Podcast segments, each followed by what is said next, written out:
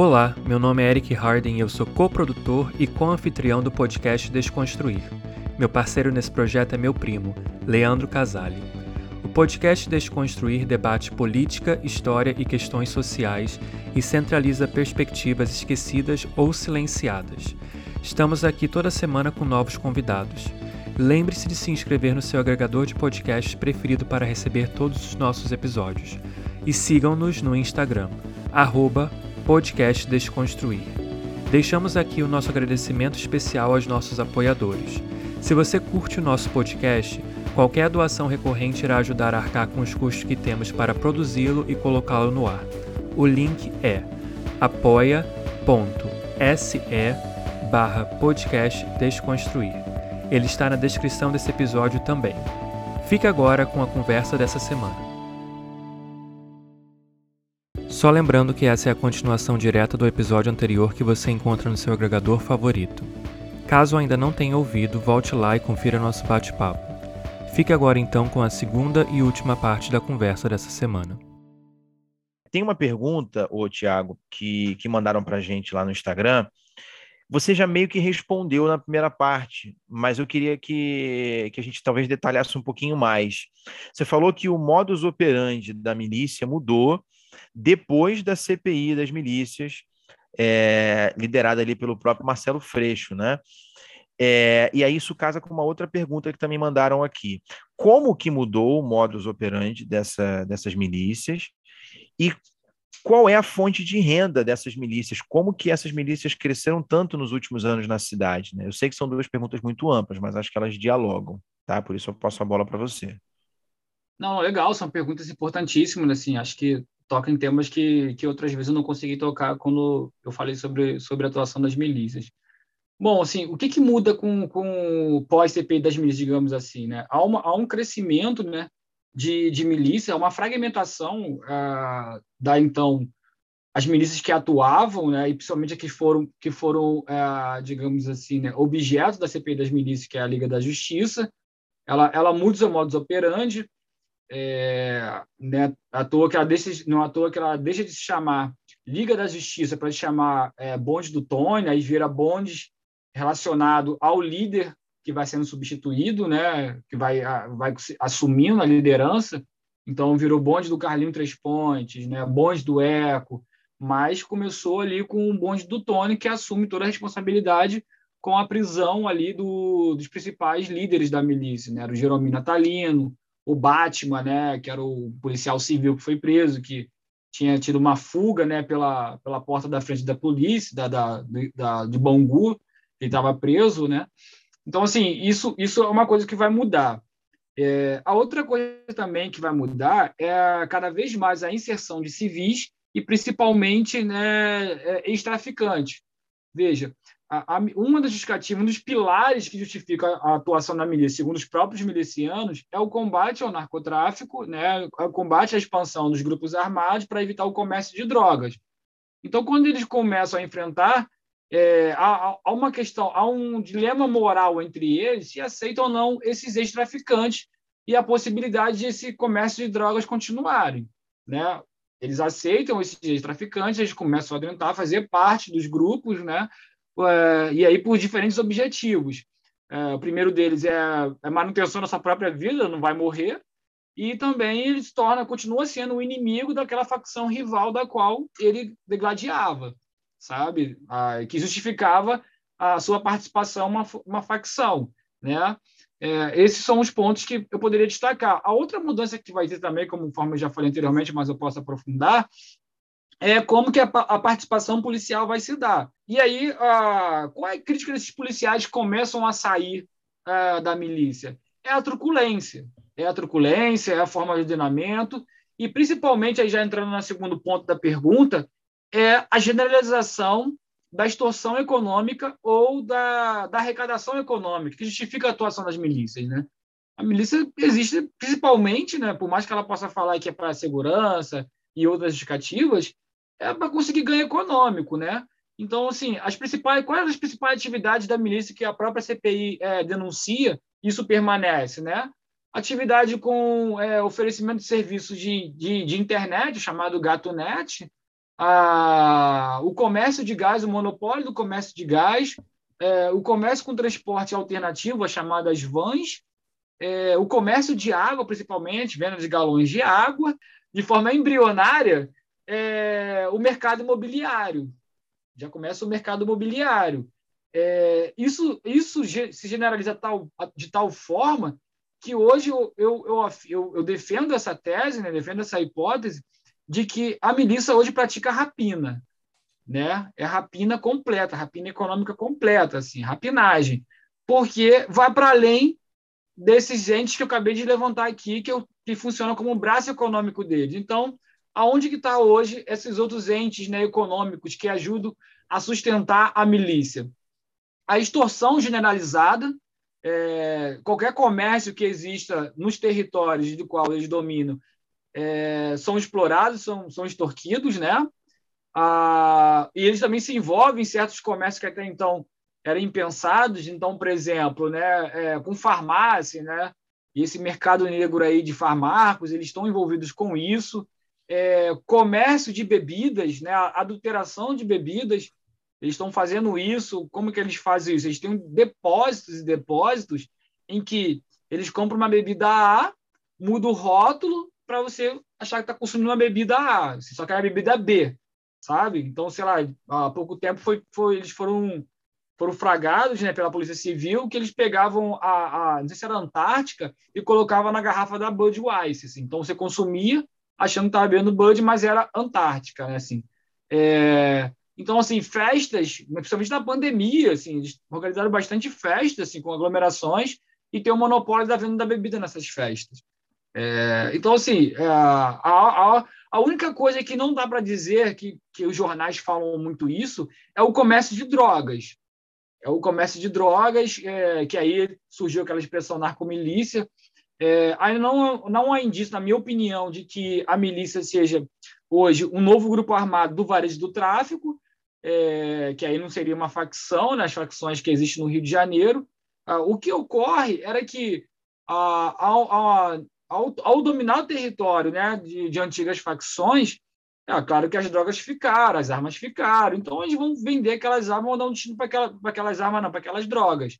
Né? Por outro lado, também tem aquele negócio policial né, de, ah, de drogas apreendidas que não são totalmente queimadas, né? Então, também iam para eles. Mas, assim, para afirmar hoje que a milícia está envolvida com o tráfico de drogas, é preciso se perguntar, né? É, qual cartel internacional a milícia está envolvida, assim? Em qual fronteira a milícia tem domínio territorial, assim, para receber para estar tá ali envolvida com circulação com comércio de drogas. Por isso que eu acho que é mais complexo dizer isso. A milícia não tem planos de dominar assim é, o Brasil, as fronteiras, né? De jogar com o cartel de Medellín, né? Com o Paraguai. A milícia não tem essas pretensões. Assim, é uma coisa muito aqui territorializada, assim, sabe? Por isso que eu acho que é o problema com isso. Mas em termos econômicos, assim, é uma extorsão assim, generalizada que beira a rapinagem. Mas pelo que você está dizendo, né, aí, ela nem, nem precisaria, de fato, estar tá envolvida com narcotráfico, porque ela já faz todo esse sistema de rapinagem, como você falou, com água, bujão de gás, gatonete, todas essas coisas. Então, são coisas que as pessoas usam no dia a dia, muito mais até do que drogas ilícitas, eu diria, né? Não, não, assim, é, o negócio é assustador, assim, eu conheço pessoas que, sei lá, a gente está num período de desemprego, né, muito elevado, então, a saída imediata para muita gente aqui na periferia é se envolver com algum comércio, principalmente do fast food, né? Vai inventar alguma receita para vender e tal. E essas pessoas são extorquidas pela milícia. São extorquidas, assim, sabe? E, é, independente, não estão preocupadas se a pessoa está na dificuldade, se está na correria ali para sobrevivência, vai pagar uma taxa, assim. Está devendo uma taxa aí porque o patrão falou, assim, sabe? É, o que ocorre também, há pouco tempo saiu uma reportagem sobre isso, inclusive até uma jornalista da Folha de São Paulo me procurou para falar sobre isso, é, que é o tráfico também começar a extorquir né, o território que eles dominam. Sabe? Isso ocorre, assim, mas não de forma generalizada como a milícia. Assim, não vai extorquir, por exemplo, os moradores da favela para pagar porque nós estamos oferecendo segurança contra a invasão de uma facção rival, contra a operação policial. Não vai acontecer isso mas há sim uma, uma, extorsão de dados comércios, né? Eles têm também sua, sua rede de internet, oferece, não é o GatoNet, mas tem a própria rede de internet que circulam na favela e eles é, cobram por esse serviço, assim, mas dizer que há, há um processo, há um processo de, de formação de narcomilícia é um pouco complicado. É, isso também surgiu por conta de uma, uma é, até uma, uma, discussão que eu tive com a, conversando com essa jornalista é, dessa narcomilícia, em que havia uma união entre uma, uma facção aqui no Rio de Janeiro com a milícia, né? O terceiro comando puro tinha se unido a, a, a, a, uma milícia, assim. É, e aí, assim, duas coisas. Primeiro, qual milícia? Qual milícia teve essa união, né? entre aspas, união? Ao meu ver, não foi uma união, mas foi uma trégua. Como assim? Uma trégua entre eles em que eles teriam tempo, eles cessariam fogo entre eles para focar no seu inimigo maior, que era o Comando Vermelho. Né? Então, assim, é, são territórios é, dos quais eles estavam localizados que estavam recebendo que, né, é, invasões né, constantes, do, tentativa de invasões constantes do Comando Vermelho. Então, opa, a gente vai parar de se preocupar um com o outro e vamos focar no seu inimigo maior, que é o Comando Vermelho, que realmente é a maior facção do Rio de Janeiro, né, do Brasil, disputa com o PCC aí, né, o domínio nacional, é uma das mais antigas da cidade do Rio de Janeiro. Então, assim, é, eu não acho que teve uma união, mas teve uma trégua, sim, uma, uma trégua entre eles, mas essa trégua também já está em, que, tá em questão, né, porque é, por conta da tentativa de expansão territorial, já tem assassinatos de, de, milicianos porque não aceitaram essa trégua, outros chegaram a participar de um conflito contra o Comando Vermelho e tal, mas é muito mais complexo do que isso, assim, entender e, e já de antemão nomear, ó, isso aqui está acontecendo, né? É, um outro ponto que eu também acho interessante, assim, que eu, eu, eu, levantei essa hipótese, que é uma lógica miliciana que circula pela cidade. Assim. É uma lógica miliciana que vai afetar esses grupos armados. Como eu falei, né? Ah, a milícia é um, é um, grupo né, é rigoroso, né, reconhecido, que domina territorialmente a cidade do Rio de Janeiro. O Freixo que gosta de falar muito sobre isso, né, que é o prefeito, o governador, ele não governa a cidade. Né? Ele, ele, quem governa a cidade é a milícia. Né? Eu vou mais além do que o Freixo fala. Né? Quem, quem que tem forte participação de domínio territorial e, digamos assim, de gestão do território da cidade são os grupos armados, no geral, grupos armados, não a milícia especificamente, né? Então é preciso levantar esse debate porque foi o que eu falei, né?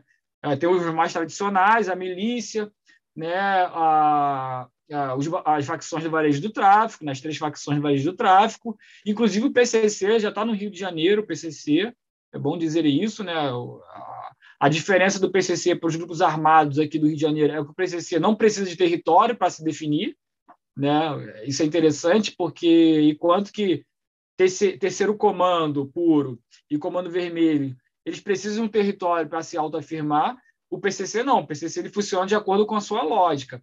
E é um pouco da hipótese que eu levantei anteriormente com a relação às milícias, né? Porque a, a, existe uma lógica miliciana, foi o que eu disse, né? Que o próprio tráfico hoje reproduz, né? Que é essa extorsão de alguns comerciantes, né?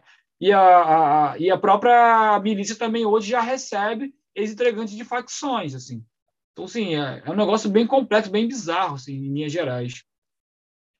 É, é difícil, cara, de entender, dá, dá, um nó na cabeça, assim. Exatamente. Quem, é, é, é, o, é, o, tipo de coisa que a gente tem que sentar e começar a anotar e fazer quase que um mapa mental para a gente poder tentar se, se, visualizar, né?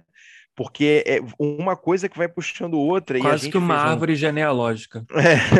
É, é, e a gente foi puxando aqui o fio histórico da parada, né? Você vê que a gente voltou lá atrás, né? É. Contexto de Guerra Fria, antes mesmo da ditadura, e falou dos esquadrões da morte. É importante, eu acho, fazer esse, essa, essa contextualização, buscar né, as origens, para a gente ter a dimensão do quão enraizado, de quão profundo é, é, é, é o problema e que está atrelado à história desse país, a questões econômicas, a questões sociais, a tudo que a gente estava discutindo. É, eu vou. Eu, eu, eu, queria perguntar duas coisas, Tiago. Uma delas você já está tocando, e você pode responder rápido se você quiser. É, e uma outra, eu, eu, eu nem tinha colocado isso no roteiro, mas veio a dúvida aqui agora. Ah, vamos, vamos, vamos por partes. É, sobre essa questão, Comando Vermelho, milícia, operações policiais, é, dá para dizer hoje que o estado do Rio de Janeiro já é dominado majoritariamente nos, nos, nos territórios, nas comunidades, né? pela milícia, já é a força mais forte, já é a força mais forte é péssima, já é a maior força da cidade do Rio de Janeiro comparado ao, ao Comando Vermelho, ao tráfico de drogas ou não. E se existem operações militares, acredito que sim, que sejam direcionadas para favorecer a milícia contra territórios do Comando Vermelho. Você usando de operações policiais, de agentes públicos, para favorecer os interesses privados dessas organizações, né? Não, o, o Eric vai comentar alguma coisa antes de eu responder? Não, eu tinha só. É, depois eu comento uma coisa que eu. Mas pode tá. falar. Então, assim, existe um, um, estigma que circula na segurança pública e que seu maior inimigo é, é o Comando Vermelho né, um estigma não oficial, digamos assim, né, não, não faz parte lá do, do estatuto ou do plano de, segurança pública é, e depende de governos, né? Isso é interessante. É, e, e, assim, por que isso do Comando Vermelho? Porque o Comando Vermelho aqui no Rio de Janeiro é conhecido como a não só a maior facção da cidade, né, mas é, é, a mais truculenta, é a mais violenta em relação à polícia, é que, é que parte primeiro pelo ato violento depois do diálogo para a corrupção, para o suborno. Né? Então, o Comando Vermelho é reconhecido por isso, né? Tanto é que o Comando Vermelho, né, ele ficou conhecido bastante. A ofensiva policial via Estado, é, oficialmente, né, via Estado, ela ocorre principalmente em 2012, né, quando o Comando Vermelho derruba o helicóptero da Polícia Civil, na, quando eles, eles estavam invadindo o Morro dos Macacos e nessa invasão aparece um, um, helicóptero da Polícia Civil, eles derrubam com a ponto 30 e morre lá os três tripulantes do, do helicóptero. Eu lembro disso. A polícia começa a chamada uma operação vingança para vingar esses policiais e territórios do Comando Vermelho começam a, a não coincidentemente receber exclusivamente operações policiais, né? É, existe sim assim é, essa, essa emblemática e tal é, mas há pouco tempo o, o Witzel, né, o Wilson Witzel, ele tinha isso claramente, que ele queria ser reconhecido como o governador que acabou com o Comando Vermelho. Portanto, no seu governo, assim, as operações eram quase que exclusivamente em territórios dominados pelo Comando Vermelho. Né? É, o Comando Vermelho é a maior facção assim, do, do, Rio de Janeiro, tem mais territórios que dominam. O segundo, digamos assim, grupo armado que mais domina é a milícia. Só que a grande questão é a formulação desses dados. Porque, por exemplo, normalmente quem, quem é, georreferencia esses dados é, vê muito pela base de dados do Disque Denúncia, tá certo? É, Disque Denúncia, o Fogo Cruzado, eles que meio que ah, trabalham juntos ali para formular, né, para definir, georreferenciar né, a, a cidade, para delimitar é, em qual território, em qual bairro né, esses grupos armados atuam. Eu tenho críticas a isso porque, por exemplo, o Disque Denúncia ele não está preocupado com a qualificação ou conceituação, a definição de milícia ou de cada grupo armado. Então, por exemplo, algum morador liga, ah, aqui no meu bairro tem, tem um CV aqui, né? Eles vão lá e é, é, anotam esses dados. Então, tal bairro, tal lugar, recebemos uma denúncia que tem um CV ali. Ah, tem um miliciano aqui e tal, está cobrando taxa. Então, tal bairro, tal lugar, tem um miliciano. Assim que esses dados são é, são registrados. E aí a grande questão, assim, porque eu, eu fiz esse, eu, eu fiz, é, eu tive esse trabalho, então eu peguei o resultado dele, do mapa que eles produziram, em, tal, em alguns bairros que eles colocaram que tinha milícia e normalmente não tinha milícia, mas já receberam a denúncia, então é baseado em denúncias. Isso é um problema? Até certo ponto, assim, mas dá a dimensão do domínio territorial que tem esses grupos armados, tá? É, e duas coisas, assim, você pode achar que, né, podem achar de maneira geral, que existe um plano maquiavélico do Estado para derrubar o Comando Vermelho. Na verdade, assim, é, a corrupção policial nesse sentido sempre funcionou na cidade quem pagasse mais. Quem pagasse mais. Então, por exemplo, eu vou narrar um, caso que aconteceu, que é bastante bizarro, que, que também está na ordem do dia. Então, a gente pega o bairro da Cidade Alta, que hoje é dominado pelo terceiro comando puro é, ali já teve mudança de facção. Ah, o terceiro comando puro dominou ali no final de 2016, 2017, tomou a cidade alta. O Comando Vermelho se reorganizou com os traficantes das suas principais favelas na cidade e na região metropolitana para retomar. E aí fez um acordo policial. Fez acordo com a polícia, com um batalhão, se não me engano, de olaria, e, e, a, e a polícia ela ofereceu, né, alugou o caveirão e uma operação policial para a retomada da favela, é, do bairro, né, Cidade Alta, para o Comando Vermelho. No entanto, ao mesmo tempo que eles receberam a propina desse acordo, nesse aluguel da operação policial e, consequentemente, o caveirão, eles, por outro lado, também fizeram um acordo com o terceiro comando. E o terceiro comando pagou muito mais do que o comando vermelho. Então, eles acordaram com o comando para o TCP fingir que trocaram o tiro com o comando vermelho. O terceiro comando fez isso, trocou tiro, fugiu, correu. E aí, quando o comando vermelho estava quase comemorando que tinha tomar, retomar a cidade alta, a polícia prendeu todo mundo a polícia prendeu, foi uma das maiores prisões, foi mais de 40 traficantes foram presos. Só que no ato daquela prisão, um traficante denunciou é, é, esse esquema.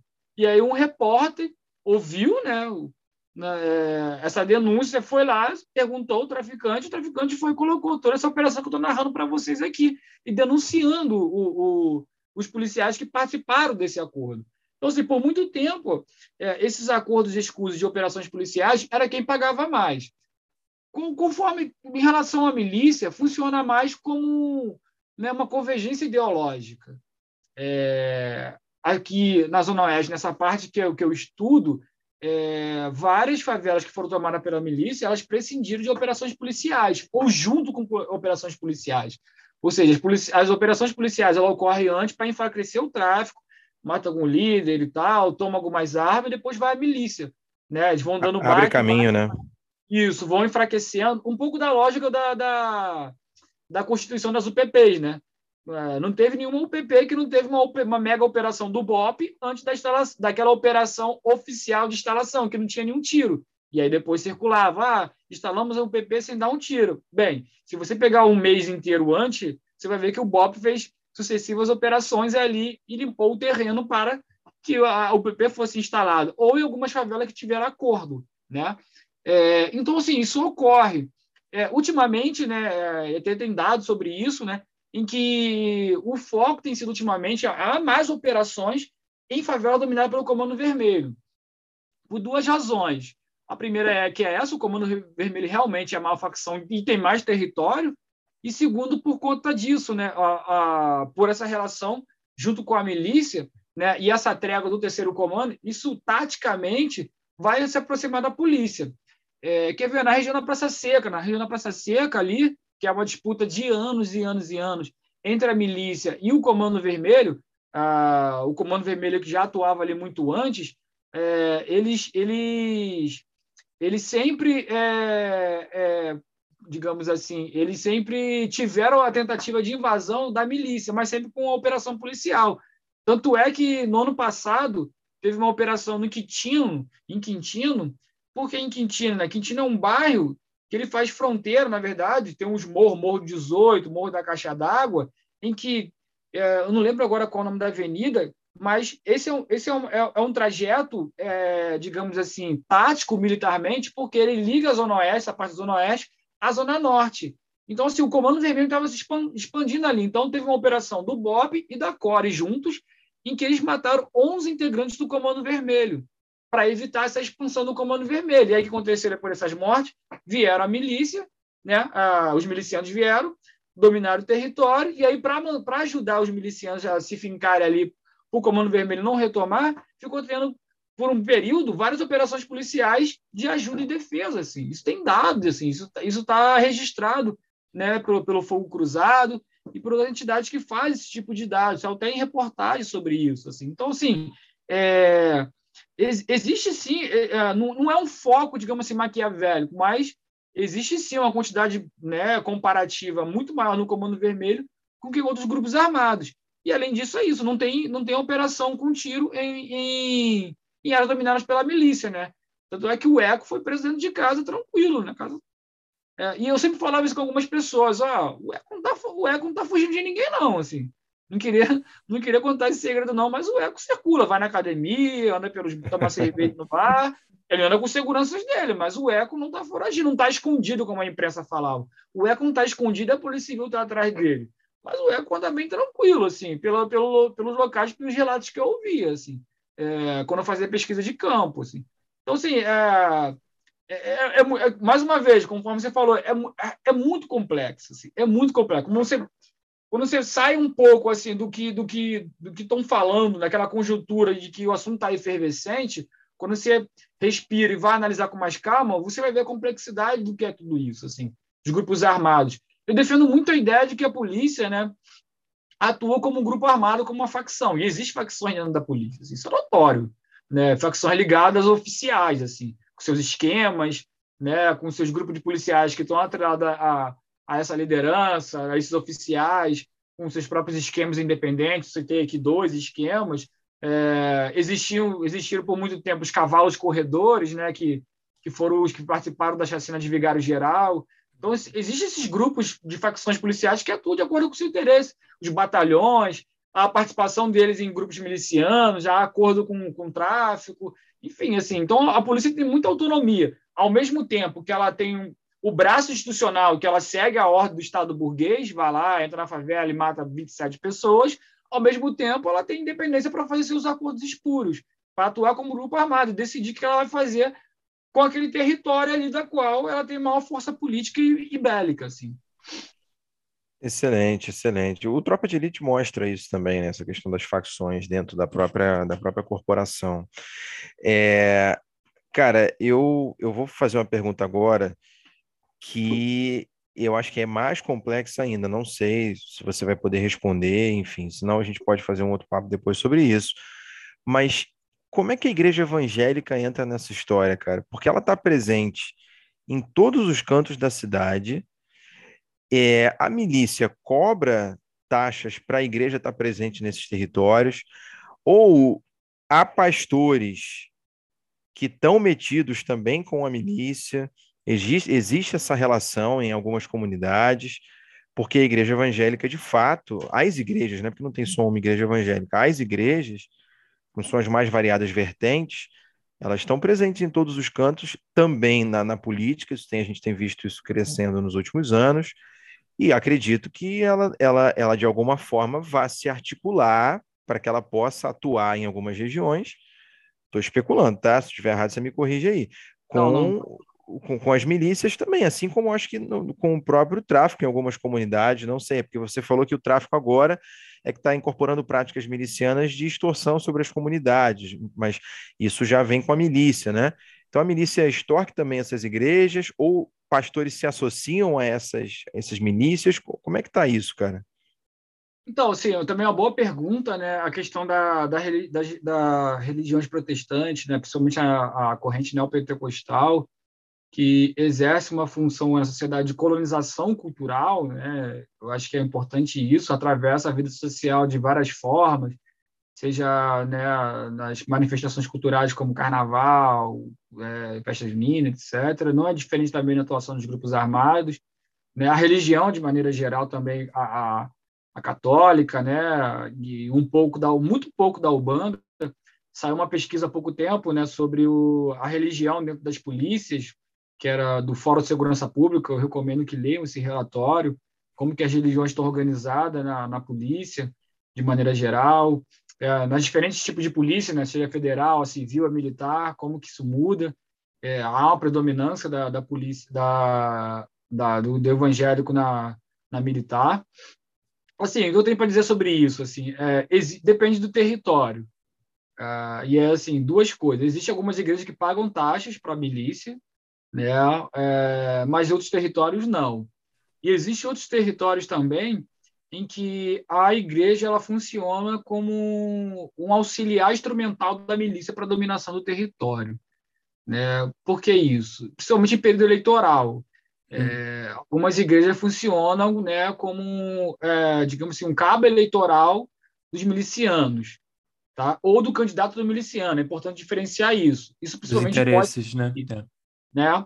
Porque isso na nessa última eleição, né, é, de 2020, é, nós não tivemos aqui no Rio de Janeiro muitos candidatos milicianos. Se não me engano, acho que um candidato só miliciano tentou, notoriamente reconhecido como miliciano. Mas, por outro lado, teve vários candidatos que os milicianos apoiaram. Não apoiaram, permitiram que adentrassem ali o seu território. Tá? Eu não vou dizer os nomes aqui de alguns que eu conheci, tá? Para preservação da minha segurança, sabe? É, mas eu, eu estranhei isso, assim. Eles não se declararam, não tiraram fotos, não usaram isso, ó, mas foram permitidos fazer campanha no território das milícias, principalmente aqui na Zona Oeste. Né? Poucas pessoas perceberam isso, assim.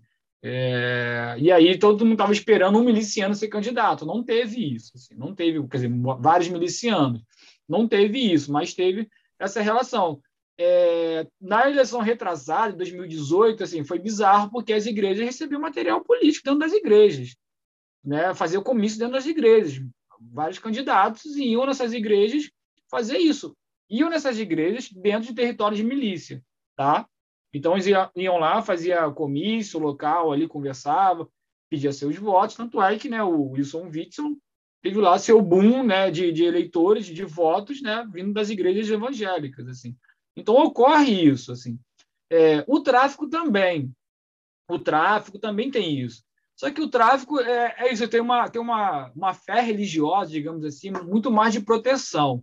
Mas a novidade agora né, é o complexo de Israel, na Cidade Alta, né, do TCP. Né? É o complexo de Israel hoje, que é uma tentativa de formar uma, uma corrente dentro do TCP que usa gramática religiosa. Então, assim, o símbolo deles é a bandeira a bandeira de Israel. Tem lá a bandeira de Israel bem grande, está grafitado. Que, doideira, tá, que doido é mesmo. Oi? Desculpa, não ouvi. Isso é doido. É muito doido. É muito doideira. É, isso existe, está grafitado assim dentro do, da, do bairro, né, a bandeira de Israel e tal. E a ideia deles é formar um complexo ali na. Estão em Parada de Lucas, ali, Cidade Alta. Então a ideia deles é vir tomando Zona Norte e aumentando o chamado Complexo de Israel. Por que isso? A principal liderança dele, que é o traficante conhecido como Peixão, ele era de uma família extremamente, extremamente religiosa ele carrega o símbolo religioso, tanto o nome dele é Malaquias. O nome dele é Malaquias, por conta da, da família dele. Então, ele é, é a novidade, porque dessa vez ele está explicitando os símbolos religiosos. Até então não tinha muito isso, não estava muito evidente. E é claro que sofre isso são as religiões de matriz africana dentro da favela. Ele expulsou todo mundo. Não tem mais, a não ser de uma forma, é, é, digamos, subversiva, né? surrateira, mas não tem mais, não tem a, hoje né, a, a possibilidade, a permissão de integrantes de religiões de matriz africana expressar amplamente sua religião, né? Expulsou esses integrantes, não moram mais na favela, não carregam mais um símbolo, não pode mais, ah, normalmente né, andam de branco, né? É, em dias específicos e tal, não pode mais cumprir essas obrigações de religião matriz africana. Então, assim, é, a religião ela atravessa tanta polícia, tanto grupos armados, né, o, as facções. Ah, por exemplo, né, tem um feriado que um miliciano, aqui no Rio de Janeiro, que um miliciano que foi o autor da lei desse feriado de São Jorge, porque São Jorge é o padroeiro do, do, da polícia do Rio de Janeiro. Né? E também, consequentemente, alguns milicianos adotam o São Jorge como seu padroeiro. Assim. E tem um feriado, dia do São Jorge. O miliciano era o Jorge Babu, né, de perder o território, na época quando o Tony, né, o Tony Ângelo assumiu, né, é, quando teve a, a, prisão lá do Jeromim Natalino, ele assume, então ele expande mais territórios e toma o território de Jorge Babu, né, que era em Santa Cruz, aqui no bairro da Zona Oeste, assim. Então, assim, a religião passa, aí que eu falei para vocês, para justificar, em linhas gerais, né, uma defesa, né, uma, uma honra, talvez assim, ou uma moralidade, e, ao mesmo tempo, tem esses períodos instrumentais e conjunturais. Né? Como eu falei para vocês, né? abre a igreja para falar com os fiéis, conversar com os fiéis, ou no caso do tráfico, eu falei para vocês, do complexo de Israel, né? que adotou realmente a gramática, a estética, o significado do protestantismo, assim, sabe? Um negócio assustador mesmo. Gente, eu quando eu ouço uma coisa dessa assim, eu penso como a mente humana é uma coisa eu não tenho nem palavras para isso, não sei nem como descrever isso, mas assim, a dissonância cognitiva que uma pessoa que está no tráfico e, e falando de Israel e usando a palavra de Deus para justificar aquilo é assim, eu eu tô aqui de cara no chão. É, e a gente não pode esquecer, perpassando e atravessando tudo isso, temos um sistema capitalista, porque o que une toda essa galera, com certeza, evidentemente, é a busca pelo lucro e tal. Pode ter a questão ideológica, pode ter a religião, pode ter a questão moral, mas é o capitalismo que atravessa tudo isso. A gente não pode voltar ao é. ponto, é. deixar de, de, esquecer, de não voltar, né, ao, não, ao é, ponto é, inicial da nossa conversa lá. Desculpa, Leandro, de cortar. É, mas é interessante, fazendo um paralelo, né? É, e aí depois acho que tem uma pergunta sobre isso, da questão da guerra às drogas. É, a gente poderia trazer um paralelo com os grupos fundamentalistas né, de outros países, é, dos quais assim é, há uma diferença porque, por exemplo, esses grupos fundamentalistas eles têm um projeto de Estado. Né? O fundamentalismo ali é dentro do Estado. Assim, como o próprio né? Israel. Você citou Israel Exatamente. aí como país de Israel, né? com Exatamente. os palestinos. Exatamente. Já o tráfico não. Os grupos armados não têm esse projeto de Estado. É um projeto territorial específico ali, né? E Perfeito. que vai de acordo com, e, e segue os ditames da liderança daquele momento. Então, por exemplo, se o Malaquias for preso, o Peixão for preso, se ele for morto ou assassinado, a gente não sabe se o complexo de Israel vai continuar, hum. sabe? Entendeu? Enquanto que os outros fundamentalistas que quase nós citamos aqui, eles permanecem porque eles têm um projeto de Estado claro. Assim, eles querem adentrar o Estado, dominar o Estado e servir como guia político assim, de dominação territorial. Assim. Então, assim, é só fazer esse paralelo aí.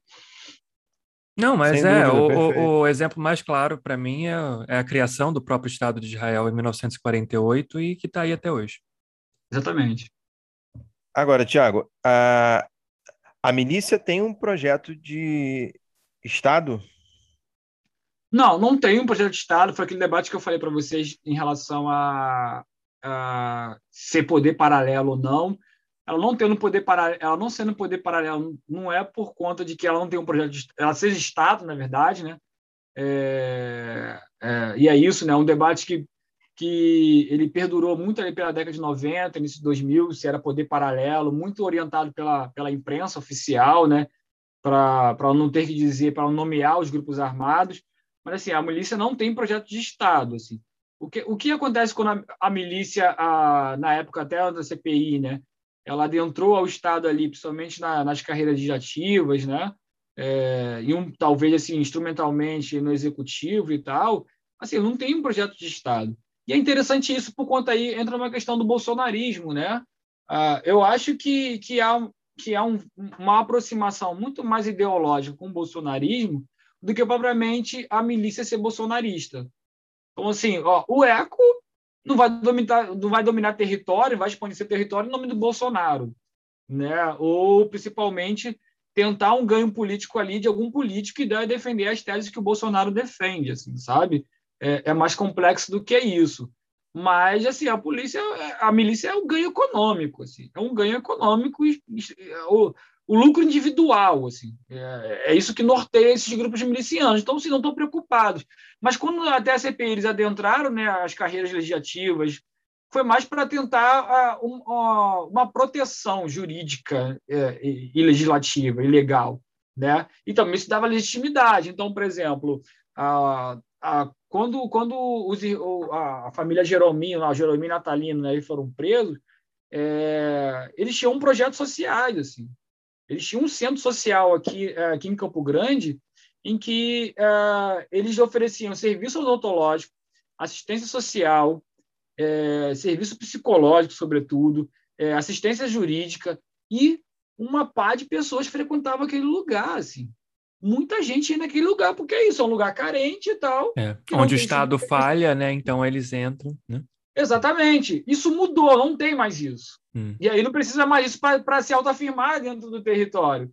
Somos a milícia, nós dominamos, temos armas, o que você pode fazer? Nós temos a corrupção policial, não temos o um vínculo com a polícia, o que vocês vão fazer? E é isso, cada vez está mais claro. Essas justificativas, digamos assim, sociais, ela perder, ela, ela, elas, elas foram perdidas. É por isso que o Jerominho, quando eu falei lá, citei que ele reivindica ser a, a milícia, milícia raiz, raiz, era, raiz é. era, muito nesse sentido, né? Era muito nesse sentido de que é, ele, pelo, ele matava, torturava, dominava, extorquia, mas tinha o seu projeto social. Mas tinha o seu projeto social ali, sabe? Oferecia plano odontológico, né? né? Assistência jurídica, fiscal, né? Pessoas que estavam com problema de aposentadoria e tal. Então, oferecia um serviço para essas pessoas, assim, e por isso que ele era reconhecido no território por muita gente, assim. Tem um caso também muito, muito interessante que eu descobri, né, com os campos que eu fiz, é, com, com, com Ademar, que é o Batman, o primeiro Batman, assim. É bom, é bom, é bom dizer isso. Porque quando nasce a figura do Batman, antes de nascer a, a Liga da Justiça, nasce primeiro o Batman. Os nomes são ótimos. Né? Nasce primeiro o Batman. Por que era Batman? Porque era Batman. Era um cara negro, era um cara negro, que ele foi preso com drogas, era usuário, ele era traficante, foi preso com drogas, e aí, por conta daquilo, ele falou com raiva, vou começar a me movimentar para não ter mais usuário de drogas no meu bairro. Em Cosmos, isso. É... E aí ele começa a fazer segurança do bairro contra usuários de droga. Isso ganha uma notória repercussão, até que a polícia vai lá, intervém e prende o sujeito. O sujeito tinha tanto, tanto reconhecimento local que os moradores fazem abaixo assinado para ele ser solto, porque ele fazia um bom trabalho. Olha só negócio bizarro. Bem, ele é solto, né? É, não, não tem conhecimento sobre conta do, do, do abaixo assinado, mas ele, o fato é que ele é solto. E aí é, o sujeito vê uma, uma possibilidade de ganhos maiores é, pela atividade que esse Batman, o nome dele é Aldemar, né? É, que, na minha opinião, era um justiceiro, é, que tenta se, se junto a ele. E aí, como o sujeito era branco, que era o ex-policial civil Ricardo, né, ficou conhecido como Batman e Robin. Então, era o Batman e Robin que fazia segurança. Ficaram por muito tempo, eles andavam de carro, se ninguém seguisse seus ditames, as suas leis, né, sumia, era assassinado ou né, era cobrado uma taxa.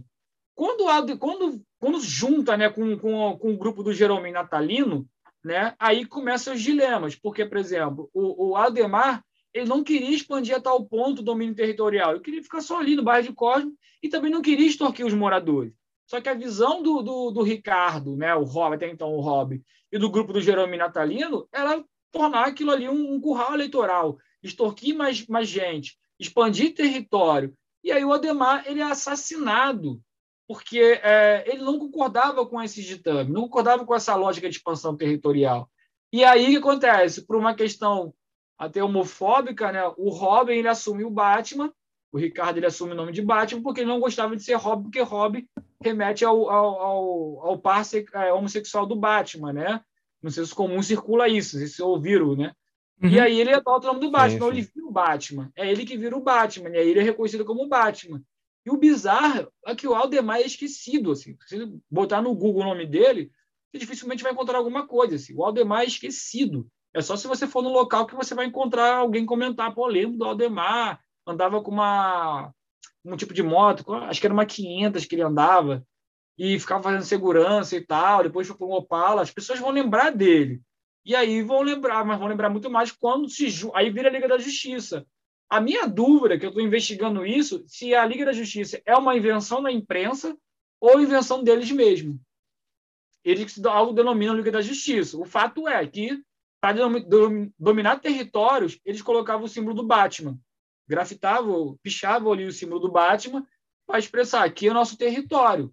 Então, vários lugares teve o símbolo do Batman. Hoje não existe mais o símbolo do Batman, mas nasce aí essa ideia né, do domínio territorial da, da Liga da Justiça. Não, beleza. Eu, eu perguntei, Tiago, sobre essa questão do, da milícia ter um projeto de Estado ou não, porque como há financiamento de políticos e tudo, muita gente acha que a milícia tem um projeto de poder de fato e de se institucionalizar, né, um projeto de Estado. E muita gente também, eu escuto falando, que vê no Bolsonaro um candidato da milícia. Né? E pelo que você. Foi uma explicou, das perguntas, essa, inclusive. É, Vou ele... falar sobre ela, é bom. Pois é, eu acho que, pelo que eu entendi do que você falou, e você vai dissertar aí, são interesses que se, se complementam, mas daí a dizer que o Bolsonaro ele, ele é um candidato que representa um projeto de Estado da milícia, pelo que você comentou até agora, eu acho que não se encaixaria, né? Não, não acho que não. Assim, eu acho que eu vou apanhar muito por dizer isso. Eu, eu acho que os interesses são muito mais burgueses, né? Do Exatamente. que a de milícia. Assim, não, é. é, é assim, a, a milícia não, não, nunca quis expandir a tal ponto, assim. É, por que ocorre essa confusão? É que o, o bolsonarismo, é, e, eu, eu, e assim, se fosse para analisar a, a, esse processo do a ascensão do bolsonarismo com as milícias, é, se eu levasse isso a sério, de uma maneira é, desenvolver trabalho sobre isso, eu afirmaria que há um processo de milicianização do Estado do que propriamente né, a milícia ter um projeto de Estado. Por que eu digo isso? Se você pegar quem são os principais apoiadores do Bolsonaro, do Bolsonaro, integra o bolsonarismo ali, são pessoas, né, pequenos empresários, pequenos é, justiceiros, alguém relacionado à segurança, que tinha alguma falcatrua e, ao invés de acabar com essa falcatrua, quer institucionalizar essa falcatrua. Né? Pequenos empresários, vários empresários aí estão com o rabo preso com o Estado, dívidas com o Estado, não paga trabalhadores, né? exploram, é, é o comércio varejista ali, algum, algum esquema. Então, ao invés dessas pessoas, é, desses empresários, desses personagens, serem é, é, é, passivos de uma operação policial para acabar com seus esquemas, pelo contrário, eles se adentram nessa lógica e ganham um respaldo institucional nessa lógica do bolsonarismo, né? E aí, assim, há uma, uma diferença de esferas aí de, de esquemas, porque, por exemplo, é, qual integrante da família Bolsonaro, digamos assim, controla o comércio de gás em algum território? Comércio de vans, né? uhum. né? o serviço de vans. A família Bolsonaro tem, tem algum gatonete aí que eles vendem? sabe? Assim, essa é uma pergunta que eu faço para que eu falei anteriormente. Em termos de agitação e propaganda, é válido, né? Pelos esquemas, por isso que há a confusão de que qualquer atividade ilícita de alguma figura pública, né, agente público, seja legislativo ou agente é, da segurança, tornou-se né, é, categorizado como uma atividade miliciana. E eu tenho ressalvas com isso, como estou explicando. Vou pegar outro caso, por exemplo, né? Não, assim, é claro que a, a família Bolsonaro tem relações com milicianos notórios, né? O, Isso é bem evidente. Sim. Né? O Adriano lá, mas o Adriano é uma figura que eu acho que sui generis, né? Acho que é, é meio mais emblemático, porque assim, o Adriano ele é reconhecido como miliciano, um ex-policial do BOP, né? reconhecido, se encontrou com o Fábio Bolsonaro, assim, tem provas disso, eu posso dizer aqui, né? Tem provas disso, que ele se encontrou, foi homenageado pelo Flávio Bolsonaro na, na Câmara, na LERJ, aqui no Rio de Janeiro, né? É, mas, assim, o Adriano, ele estava envolvido com atividade do jogo do bicho, ele era segurança de, de bicheiros, era a matador de aluguel, né? ele era matador de aluguel, e, ao mesmo tempo, tinha seus negócios que eram negócios muito maiores assim do que preocupado em, em, dominar uma linha de van num dado território. Assim. Então, assim, o que, que Adriano é? Ele é, ele é contraventor, ele é miliciano, ele é um jogo do bi, ele, ele, ele, ele é miliciano. Para mim, esse cara era um gangster, assim, um gangster notório. Né? E aí, quando ele, quando ele se envolve com a família Bolsonaro, que a família Bolsonaro externaliza isso, explicita a figura dele, e aí ele paga o preço né, com a vida, né, de para não ter que né, é, dar detalhes sobre esses negócios, ele paga com a vida. Então, isso é mais complexo do que isso, assim, de, de tentar definir, ah, isso é miliciano, a família Bolsonaro é miliciana. É claro que a família Bolsonaro tem seus esquemas, né? Isso tem provas disso aí, né? A justiça burguesa não pega porque não quer, assim. Aí é relação, a correlação de forças políticas, né? Que vai decidir isso. Mas, assim, afirmar que a família Bolsonaro é miliciana, assim, eu tenho ressalvas, assim, tenho ressalvas muito grandes em relação a isso. Esquemas eles têm né, por montão, mas estritamente, conceitualmente, assim, é, é, é, eu, eu tenho ressalvos. Uma outra coisa também que circulou bastante, no caso da Adriano, é que descobriram o escritório do crime. Né? Não sei se você falar sobre isso, né? Temos um escritório do crime que era o Adriano era a liderança. Isso mais uma vez é papel da imprensa, né? Assim, eu não acho que tinha um escritório do crime. Eu acho que há um, até um preconceito quando eles, quando eles falam, a, a, nomeiam que tinha um escritório do crime, porque eles, eles acreditam que eles acreditam e subjugam ao mesmo tempo em que quem está relacionado ao crime é, não tem escolaridade, não tem inteligência suficiente para se organizar de maneira sofisticada, como é o caso do Adriano. Então, eles falam de escritório do crime. Por que escritório do crime? Porque o grupo do Adriano eles tinha um lugar específico para se reunir. Era a associação de moradores que ele se reunia, era uma padaria, era uma pizzaria, então, esses locais que eles se reuniam para se planejarem. Então, só pelo fato de se reunir e se planejarem, configurou que eles são sofisticados, e aí não pode. É isso, né? Do, do, é, do preconceito. Nossa, que absurdo! Eles têm um escritório, eles se organizam, eles se planejam, fazem reuniões. Por que não podem fazer? Sabe? Por que não podem fazer isso para organizar suas atividades? Então, acho que tem muito mais um pouco de preconceito que realmente é, ter um escritório na sua realidade. Assim. E, na minha opinião, não tinha. Assim. Isso a imprensa para dar um pouco mais de impacto para o fato. Assim. De fato, existia isso. Não estou aqui eliminando todos os crimes que esses grupos cometeram, né? Se o Queiroz, né? o Adriano, a família dele. Mas, assim, é, eu estou chamando a atenção para os exageros ao tentar entender esses processos. Assim. É, primo, quer fazer alguma pergunta? Ah, não, eu tô bem.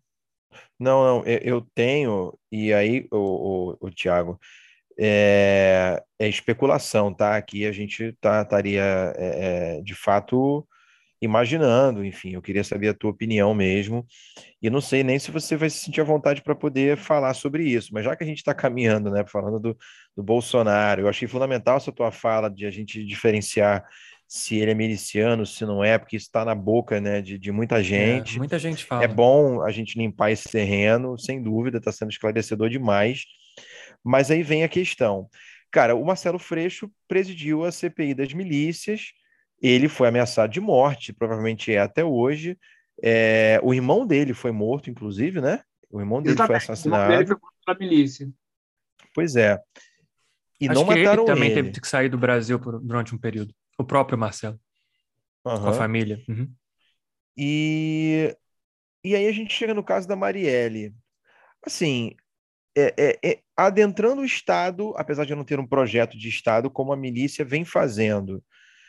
Tendo um Marcelo Freixo que já presidiu uma CPI, já conseguiu desbaratar uma milícia e ela mudou o seu modus operandi depois, mas o Marcelo Freixo está aí, tá aí vivo. Cara, eu não consigo imaginar o, o que que a Marielle ameaçou e descobriu a ponto da milícia ter que assassiná-las. Porque você assassinar uma vereadora é um negócio que chama muita atenção. É, eu, eu não consigo imaginar, eu não sei se você consegue especular sobre isso, você pode, né?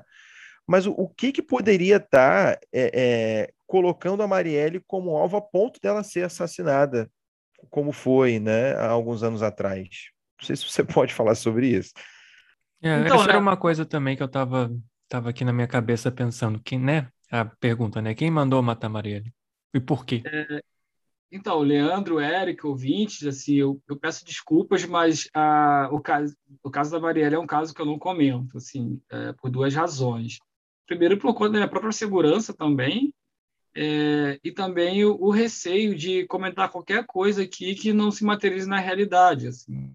Queria tanta coisa aqui sobre a Sim. Marielle, assim, que né, eu corro o risco de, de não conseguir dar conta de explicar isso. Então, é, eu evito comentar especificamente sempre o caso da Marielle. Eu peço desculpas a, a vocês, aos ouvintes, assim, mas acho que essas duas razões, acho que, eu, ao meu ver, são justificáveis, assim, tá? Então, assim, desculpa, eu, eu não comento, assim, sobre o caso da Marielle, beleza? Não, sem, sem problema nenhum, cara. Por isso que eu, eu- eu já comecei fazendo a pergunta cheia de dedo, porque eu sei que é tenso. E, e que bom que você foi muito sincero na resposta, tá? Porque é, é- é isso. A gente vive numa sociedade onde todo mundo quer ter opinião de tudo, quer pitaco Uhum. em tudo.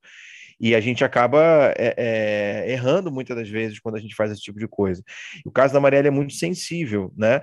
Porque Exatamente. ainda tá, tá é, E é, recente, foi em processo. 2018, É é. recente, exatamente.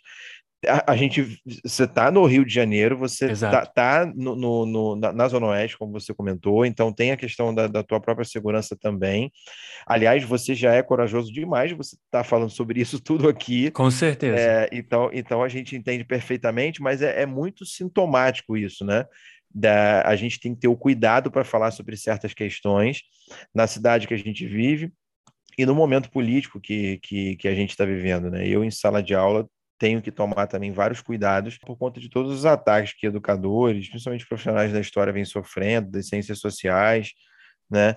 É, então, tem aluno que chega para mim e pergunta é, sobre determinados temas e eu também freio e, e- e não vou adiante, falo, olha, sobre isso eu não, não vou comentar e tal, por várias questões que estão envolvidas, dentre elas o meu próprio emprego, né? E no teu caso, a tua vida, a tua sobrevivência.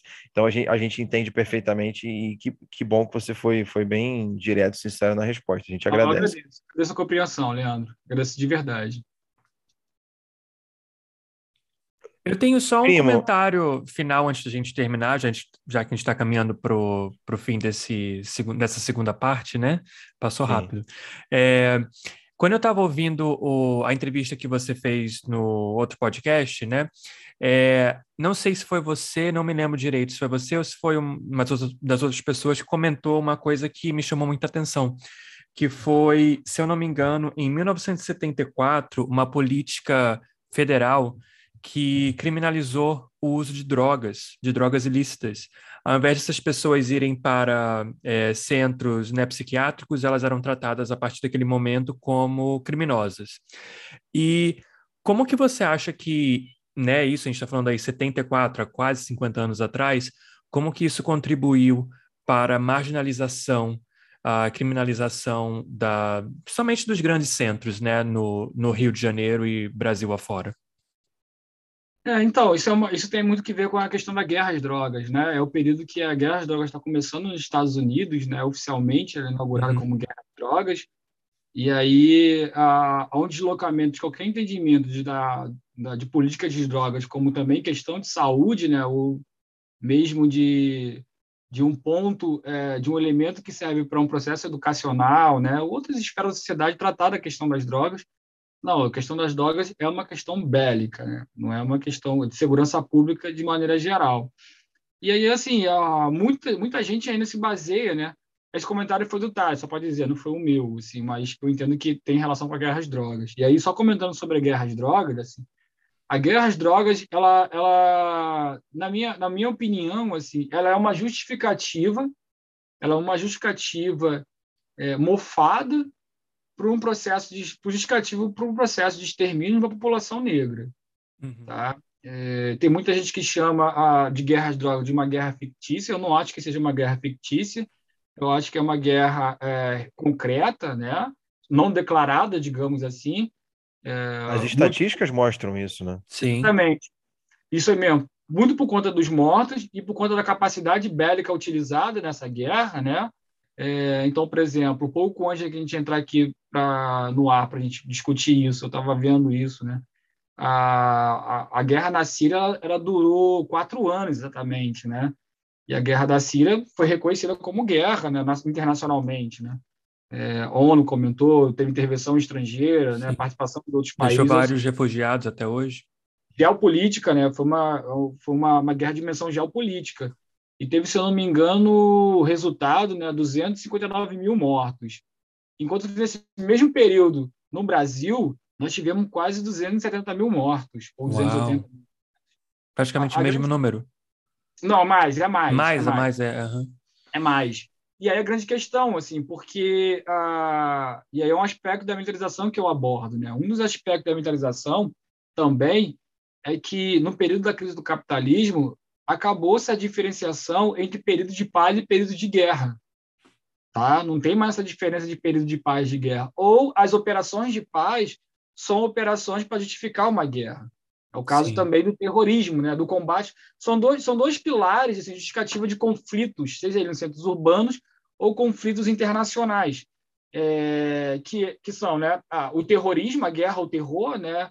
muito muito polarizada pelos Estados Unidos uhum. é, e aí carregando consigo né todas as outras potências né que, que são subjugadas aos Estados Unidos a ter uma relação diplomática com os Estados Unidos e a guerra às drogas assim tudo isso para justificar um genocídio um etnocídio né e um e um processo é, colonizador como se citou aí o caso de Israel né a justificativa de Israel aí tem um combate ao terror ali explícito mas na verdade é para é um etnocídio, né?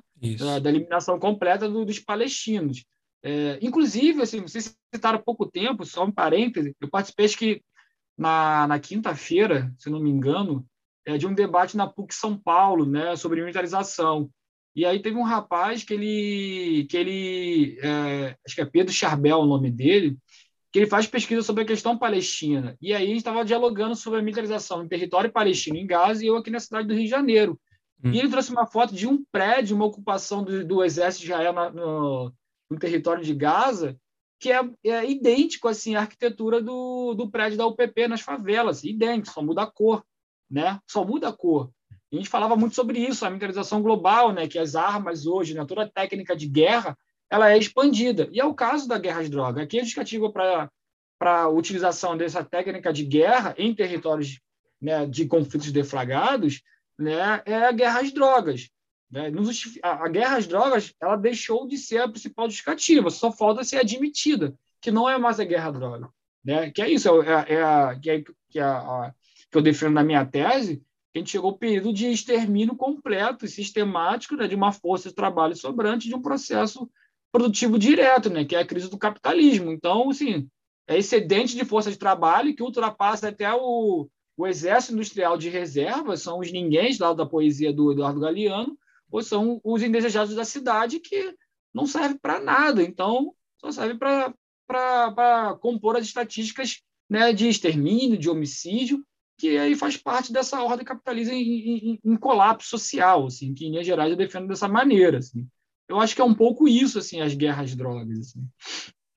A gente a gente não, né? Chama-se de guerra às drogas porque você não pode chamar de guerra aos pobres, né? De, de guerra aos pretos. Você não pode admitir Exato. isso. E aí você acaba utilizando essa, essa nomenclatura, que de fato é uma guerra, porém, ela nem a própria frase nem faz sentido, porque você não faz guerra contra coisas, né? Você não faz guerra contra as drogas. É uma, é uma guerra e um ataque às pessoas, e essas pessoas têm classe, têm cor. Só que admitir isso, você não pode admitir, evidentemente, isso publicamente. Né?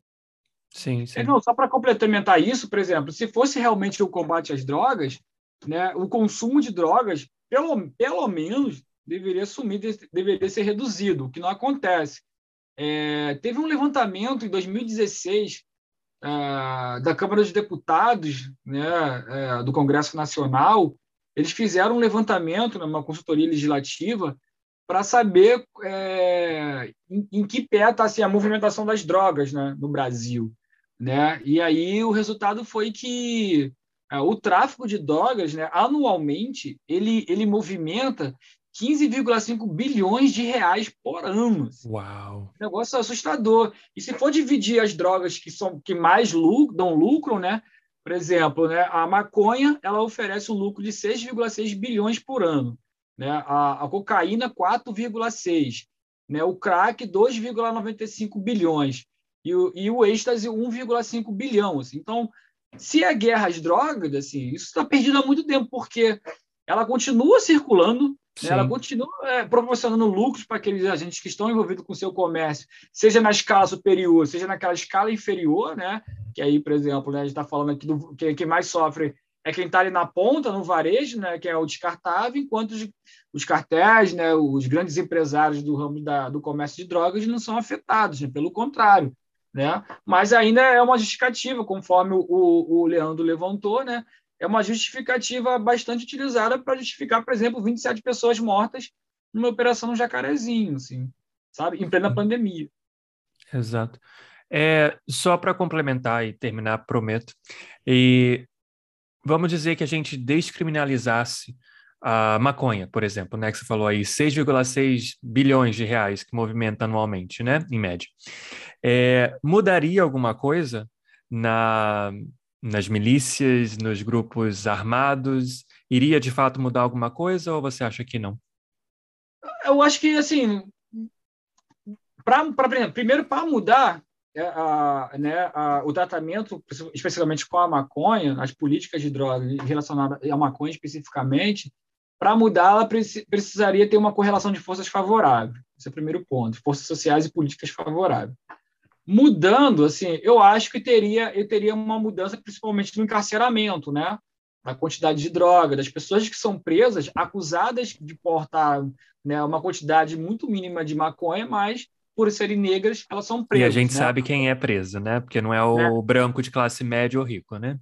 Exatamente. Então teria uma mudança ali. Mas é, é, em termos de, de, circulação no tráfego, eu acho que seria mais complexo. E aí vale ampliar o debate. Assim, muito mais que trazer soluções é ampliar o debate e, e emergir essas complexidades de que são oferecidas. Então, como que o Estado vai regular? Como que a gente vai ter um, um, um processo de informação geral da sociedade? Né? Uhum. Como que como que vai ocorrer, como que vai ocorrer, por exemplo, né, abordar sobre isso nas escolas, né, políticas públicas de maneira geral sobre né, a elucidação. Quem, quem são os capitalistas que vão né, agora adentrar no comércio de drogas? Então, assim, são os monopólios que vão, né, é, aqui, principalmente aqui no capitalismo dependente, né, os monopólios fazem o que querem, né, é, aqui são eles que vão ser né, os principais comerciantes da venda da maconha. Então, assim, como é que isso vai ocorrer? Né? É, como é que isso vai acontecer? Vai tirar a maconha do, do, do da favela e levar para os grandes empresários, assim, sabe?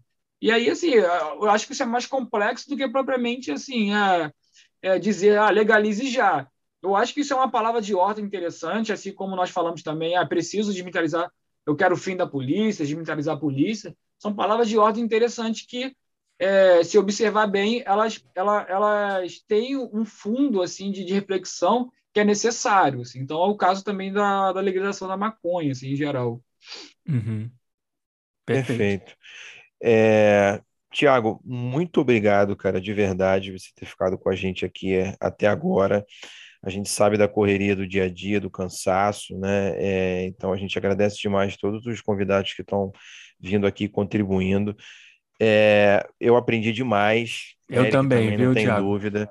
Com é um certeza. assunto, é um assunto que de fato eu, eu conheço muito pouco, conheço muito pouco, por isso que as perguntas que a gente fez aqui, apesar da gente ter aprofundado algumas coisas, né, é, foram perguntas bem básicas mesmo, até para ajudar a galera que está escutando a gente. É, e sem dúvida você está no nosso radar aí para ser convidado para outros episódios mais para frente. Com certeza. É, não, não tenha dúvida disso. Tenho certeza que a galera de casa que, que, que ouviu até aqui as duas partes gostou demais também. Então, é, te agradeço muito, cara. E a gente tem o hábito aqui é, de pedir para os nossos convidados no final darem alguma dica, né? Seja de série, filme, livro, peça de teatro, exposição, alguma dica cultural para a galera que está em casa. Pode ter a ver com o tema da tua pesquisa ou podem ser coisas aleatórias mesmo. Fica à vontade, tá, Tiago? Manda aí. É, então, Leandro, Eric, eu agradeço bastante assim, é, né, vocês me ouvirem, me convidarem para me ouvir aqui um pouco, né, é, na correria de vocês, na minha correria também. Eu acho que, que é, é, tendo em vista essa dificuldade, assim, a disponibilidade de vocês, a disposição, sobretudo, em parar para me ouvir nesse tempo, assim, é, e sobre a minha pesquisa, eu agradeço demais, demais mesmo, assim adorei a conversa, assim, pude explicar algumas coisas que talvez, né, tivesse obscura para algumas pessoas, de maneira geral, para o público do próprio podcast, assim, né. Estou à disposição para aprofundar, né, depois é, qualquer tema, é, considerando a reação do público do podcast, se pedir para aprofundar, se tiver a meu alcance, sobretudo, né, eu estarei à disposição também, né, é bom enfatizar isso, né. Se não tiver, vou, né, vou dizer que não consigo tratar desse assunto, mas a, de antemão já me coloco à disposição para a gente falar sobre outras coisas, assim, tá certo? É, agradeço demais mesmo. É, eu, eu recomendaria, deixa eu ver aqui um livro que eu gosto bastante, assim, para entender a, a militarização, é, tem um livro chamado Cidades Sitiadas, né? O Novo Urbanismo Militar, que é do autor chamado Stephen Graham, aqui ele, não sei se vocês conseguem ver, é da Boitempo, né? É, esse Rapaz, livro eu tenho esse livro aqui na minha estante, mas eu ainda não li. Eu tô doido para ele tem um tempinho já. Então, se você ler, aí você vai associar várias discussões que nós tivemos aqui. É claro que ele é um aspecto, né? Ele é, é um geógrafo norte-americano, mas ele trata dos Estados Unidos e a Europa de maneira geral, assim, Oriente Médio e tal. Assim, é militarização global que ele está atuando, assim. Aí eu tento pegar algumas coisas que só podem ser utilizadas aqui. Então, aí é uma leitura, um livro que eu poderia indicar um outro livro que eu também que eu acho muito importante é, para entender melhor aqui, na verdade, são dois, né? Um é também da Boa em Tempo, que é, que é, que é uma coletânea de artigos de outros autores, que é chamado Até o Último Homem, né? Que pega esse, esse período de UPPs, assim, a lógica da militarização, das favelas, das UPPs, até o último ano, se não me engano, ele é organizado pelo professor Felipe Brito, que é um professor de direito da UF uh, do Rio das Ostras, e um livro que eu acho muito bom, assim, é O Dono do Morro, né? Não, desculpa, é Irmãos, a, a história do PCC. Tá? Esse livro é importantíssimo, tá? Para entender como é que funciona uma facção dentro desses moldes do capitalismo é, latino-americano. O PCC é importantíssimo e também acompanho os trabalhos do autor desse livro, que é o Gabriel Feltran, que é incrível assim, também para saber mais sobre o PCC. Assim. É... Tem um livro agora também sobre a República das Milícias, né, que, é... É, que eu não Esse li. Também é famoso. É, então, está na minha lista para eu ler e tal, assim, inclusive é o próximo da minha leitura, é, mas é, fica a recomendação pela, por conta já da, da repercussão dele, né? Podendo criticar, podendo gostar, mas vale a pena a leitura. Então, são essas leituras assim que eu deixo para os ouvintes, para quem tiver interesse em conhecer melhor o tema, né? E fora os artigos que eu escrevi, que vocês já falaram, comentaram aí e tal. Vamos colocar lá. É, também, assim, tem um livro também, né, poderia deixar de comentar, que é do José Cláudio Alves, né? Dos Barões do Extermínio, né? Que é sobre o grupo de extermínio na Baixada, assim. Né? Ele é um trabalho também no final da década de 90, que é sobre a atuação dos grupos de extermínio, que vai culminar na atuação das milícias hoje, né? Então, assim, José Cláudio Alves é referência do tema aqui na cidade do Rio de Janeiro, nacionalmente. Vale a pena dar uma lida nesse livro dele. Bom, no mais é isso, galera. Obrigado mesmo, família. Obrigado mesmo, assim. Uh, até uma próxima oportunidade. Ótimo. Só para é, falar um que você citou que eu achei bem interessante também que é, você falou que é Polícia e Política, é Marta Guedes, se eu não me engano, o nome da autora? Ah, tá ruim, deixa eu ver se eu pego esse livro. Ah, tá. É. é. eu escrevi aqui, aí eu achei interessante como você falou. Ok, Marta Huggins. Beleza. Eu coloco Excelente. tudo lá na, na descrição do, do episódio, junto com seus artigos, claro. Ah, Exato. Legal, massa. E aí, eu acho importante isso, dar autonomia para a galera que tiver interesse aí também pesquisar. Esse da Marta Ruiz é, é, é sensacional, assim. E tá tudo relacionado, assim. Fala, Leandro. O teu Twitter, Thiago, para você deixar para a galera aí também. Ah, massa. O meu Twitter é arroba, underline, tudo junto, Thiago Sardinha, ok? Sinta-se à vontade para deixar perguntas na minha DM lá, quiser fazer perguntas é, vou responder. Se eu demorar muito, não fiquem chateados, é por causa da correria, mas sempre que eu posso, estou respondendo a galera que me pergunta sobre isso. Né? E às vezes também eu faço alguma publicação sobre alguma coisa que está acontecendo. Então, por exemplo, quando teve a chacina do Jacarezinho, uma série de novos especialistas, entre aspas, né, começaram a falar que a Jacarezinho era a chacina de Jacarezinho tinha ocorrido por conta de um interesse da milícia em tomar Jacarezinho, que era um engodo isso, né? Não estava acontecendo isso. E aí eu me senti forçado a escrever um pouco lá para explicar isso para a galera que era fora do Rio de Janeiro, né? E realmente, hoje a gente pode ver isso, não tem, a milícia não tomou jacarezinho, né? Continua sendo do comando vermelho. Mas é isso, assim, também sempre estou publicando alguma coisa e tal. Não sou daquele Twitter que é mais reconhecido, não tenho muitos seguidores, mas eu também criei meu Twitter há pouco tempo, né? Mas tô lá, assim, eu respondo quem, quem tiver dúvida sobre isso, ok? Excelente, Beleza. vale a pena acompanhar demais e leiam os artigos dos textos do, do Tiago que a gente vai colocar na, na, descrição do episódio.